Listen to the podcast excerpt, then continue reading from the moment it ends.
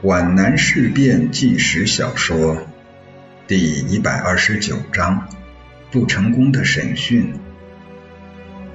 啊！我他妈的又回来了！云岭，云岭，你又是陈家的天下了。这就是陈家庆带着他的清剿大队杀回云岭，住进罗里老家，坐在笨重的太师椅上时发出的第一声感慨。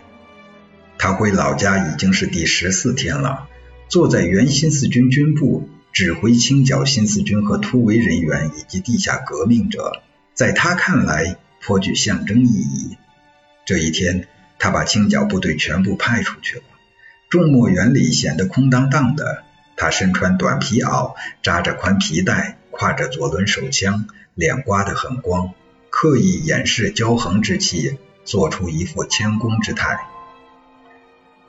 他的长桌对面坐着一位憔悴的老人，心长干瘦，戴一顶用了十几年的毡帽。他的面前放着一杯浓茶。吴老先生，咱们是老相识了。老人不言，七十岁的毫无生气的脸呈黄灰色，像块石头，显得固执异常。请用茶。老人哑了一口，温热的茶使他觉得舒适畅快。接着咕咚咕咚连喝几口，沉重的喘息着。这种冷漠、麻木、无礼，使陈家庆非常恼火，但他忍着。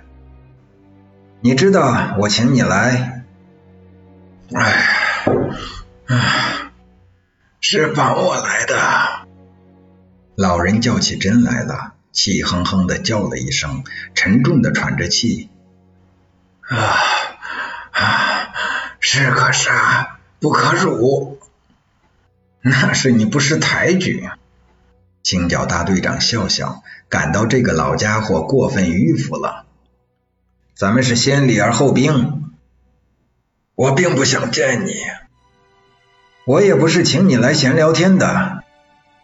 啊，我能帮你什么忙呢？郑芳雪在哪里？我不知道。老人扬起脸来，他是我校的教师，不辞而别，这是渎职。老家伙，你别装糊涂。陈家庆终于忍不住了，狞笑了一声：“你什么都清楚，他跟新四军走，你知道他是走不掉的。我想他又回来了。”“回来了？”老人急切地问道。“在哪里？”“这就是我请你来的原因。”“我希望他能回到学校里来。”老人祷告似的说：“他是个好教师啊。”老人的昏花的眼睛从陈家庆的头上望过去，仿佛透过那厚厚的墙壁，望到了从前那些欢快的日子。他与郑芳雪、林志超同桌拔杯，对坐共语，一起欣赏他那四顾山赋的情景。你不要装蒜，他藏在哪里？你一准知道。你为什么这么想呢？在云岭，他没有亲戚朋友，只有找你。还有你那些狐群狗党，他不在你那里，就在他们那里。狐群狗党是什么意思？老人眼里闪射出发热病似的火光，脸色煞白，死死地盯住这个侮辱他的人，嘴唇抖抖地嘟哝着含混不清的话。陈家庆猜得出，那是血淋淋的诅咒，这引起他内心的震颤。他把这个糟老头子看错了。啊，请原谅，我是指你那些世交世义、同人挚友，他当然不会傻在躲在南铺。你的老关系很多，我要你开列一个名单，赏金从优。你让我出卖？老人脸上的皱纹加深了，在那弯曲纵横的褶皱里凝结着倨傲、蔑视和仇恨。你必须这样做。陈家庆把墨盒和笔纸推到老人面前。统统写出来！吴民三执笔在手，他要把狐群狗党写出来。张渡区区长陈冠群、缉私队队长陈家庆、田家冲保长田顺尧。开始几个名字落在纸上，陈家庆的脑子竟然没有转过弯来。他很快明白是怎么回事了，立即火冒三丈：“你这个老混蛋！”他一把揪过纸来，团成一团打在老人的脸上。你在我面前耍滑头，没有你的好果子吃！就在几秒钟里，浩克的主人变成了凶神恶煞，他那胀鼓鼓的眼睛里猝然迸发出恨火杀机。你若不说出来，我就把你绞死、吊死！我有什么罪？老人并不屈服。陈嘉庆嘿嘿冷笑起来。他的不幸的悲惨遭际，不正是这个糟老头子造成的吗？命运的多米诺骨牌最先倒掉的那一块，不就是从南铺小学开始抽动的吗？他把吴明三请来进行单独的友好的审讯，是因为他不愿意把郑芳雪的事情大肆张扬。他既不愿意别人知道，也不愿意别人插手。他要采取一种新方法，攻心而不诉诸武力。可是他没有耐心。他看见老人疲惫不堪地歪依在罗圈椅里，多皱的脸上掠过微微战栗，那灰暗浑浊的眼睛里仍然含着一种轻蔑的厌恶的感情。这位清剿大队长终于明白，他的绥靖政策没有生效，和平方式所花的心机也都白费了。你有什么罪？陈嘉庆学着老人的腔调，咬牙切齿地望着他。不是你一把鼻涕一把泪的挽留新四军的吗？还写什么风波亭上赤血飞？你这个老混蛋，我现在就叫你一把鼻涕一把泪，就叫你额头顶上赤血飞！他的右手本能的一纵，伸手握起眼前的那个瓷杯，扬手向吴明三打去，打在老人的额角上，弹开去，粉碎在方砖地上。老人把头一歪，软瘫在椅子里。陈嘉庆不管是死是活，跳过去，一把将他揪起来，又打又撕，而后把老人灌到地上，用脚去跺、去踩、去踢，仍然不能解恨，又把老人拽起来，像摔粮食布袋似的灌到门外去。他享受着残忍的欢乐，报复与仇恨的血腥激情是狂烈无羁的，足以填满他那空虚的心灵。他拔出左轮手枪，指定了老人血迹斑斑的、挂有几缕白发的头颅。他要看到迸溅的血花和脑浆。他的手扣在扳机上，没有扣动。悠忽间，他猛然醒悟过来，陷入了一种利弊权衡。打死他有什么用处？这个明后天就要进棺材的老鬼，何用我亲手杀他？郑芳雪也许真的不在他那里，可是只要他活一天。郑芳雪总会来找他，这是多好的诱饵啊！他一抬头，看到几个清剿队员在院子里紧张地注视着惨剧的发生，便大声叫唤起来：“你们他妈的愣着干什么？还不把他拖走！”他不再看喽啰们的动作，扭身回到屋里，一种沮丧之情骤然袭上心头。连这样一个糟烂的棺材瓤子也没有降服，他还能指望什么呢？青脚大队长在摆满酒瓶、玻璃杯和碟子的桌边，一杯接一杯地喝着古井贡酒，对周佩林小姐来信中所说的那种恩威并用、软硬兼施的办法是否有效，产生了怀疑。他放下酒杯，走到窗前，把额头紧贴在冰冷的玻璃上。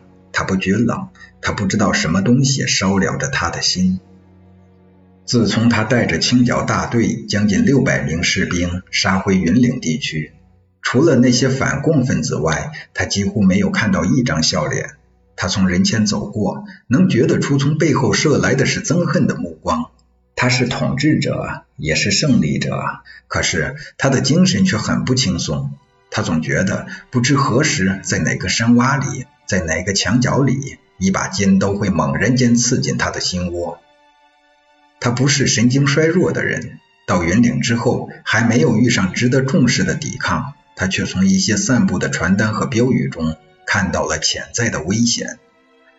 新四军并没有被消灭，他们还要回来的。新四军比以前更强大了，倒下几千人，站起来几万人。奉劝反共分子们留条后路吧，民众的眼睛是雪亮的。别看今天闹翻天，血债要用血来还。青脚大队长每每看到这些标语时，就会神思惶悚，心底发冷。但他不是一下就倒的软蛋。现在云岭重兵压境，如不趁机压服刁民，等待何时？他要云岭沉入血海。他坚决地抓起电话，要南浦保公所。大队长接不通啊！什么？你们干什么吃的？刚刚被掐断了。掐断？什么掐断？呃，大概是游击队吧。游击队。青角大队长悚然一惊，云岭有了游击队，他的胜利者的感觉消失了。不可能，这绝对不可能，他们来不及，你们立即派人去查线，我需要接通南铺，一个小时一定接通。陈嘉庆轻轻的放下话筒，他想起今天应该是向五十二师写报告的日子，他有多少成绩可以向青椒指挥部报告呢？他打开抽屉，取出了周佩林的信。在这封信里，他能得到启迪，也能得到信心。嘉庆君大鉴，别来无恙乎？悠忽之间，两旬有余矣。皖南一役，战果辉煌，同是爱国之热忱，共减害群之异类，互为遥助。赵领波之供词，量已见到，可在云岭地区多做宣传。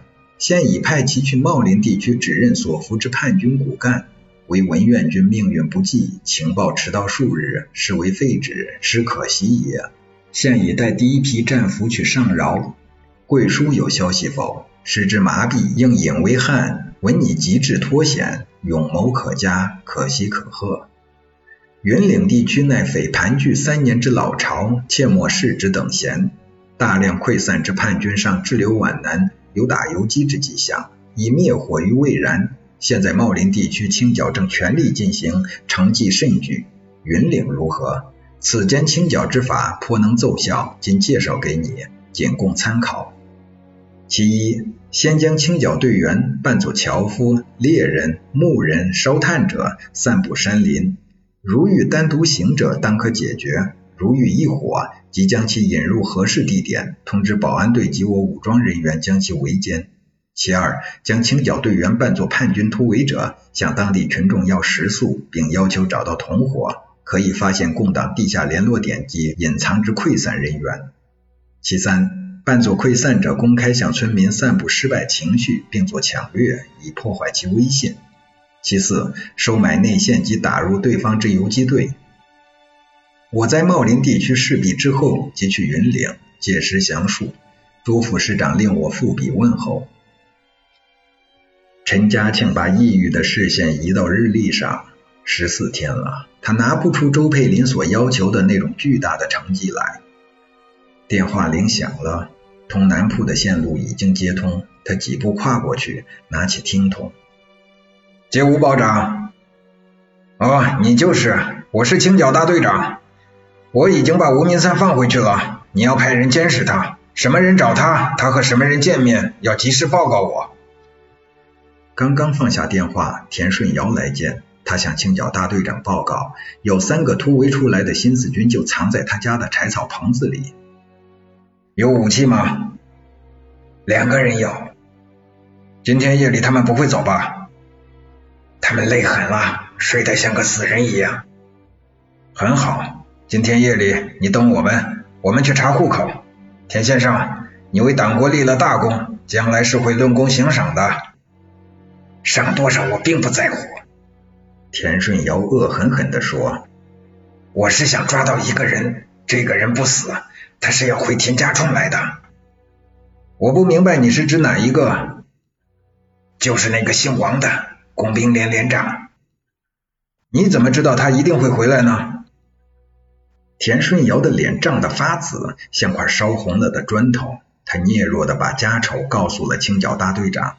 他的条件是，若是捉到这个工兵连长，一定交给他惩治。很好，我们两个为了国恨家仇，可以亲密合作了。田顺尧走后，陈嘉庆才蓦然间想起鹅桥镇敌伪税务所那个显恨受辱的夜晚。他虽然把这笔气血以求报复的怨仇债上在林志超的账上。可从女人被窝里把他赤条条的拖到冰冷的灰砖地上的，正是那个王自忠。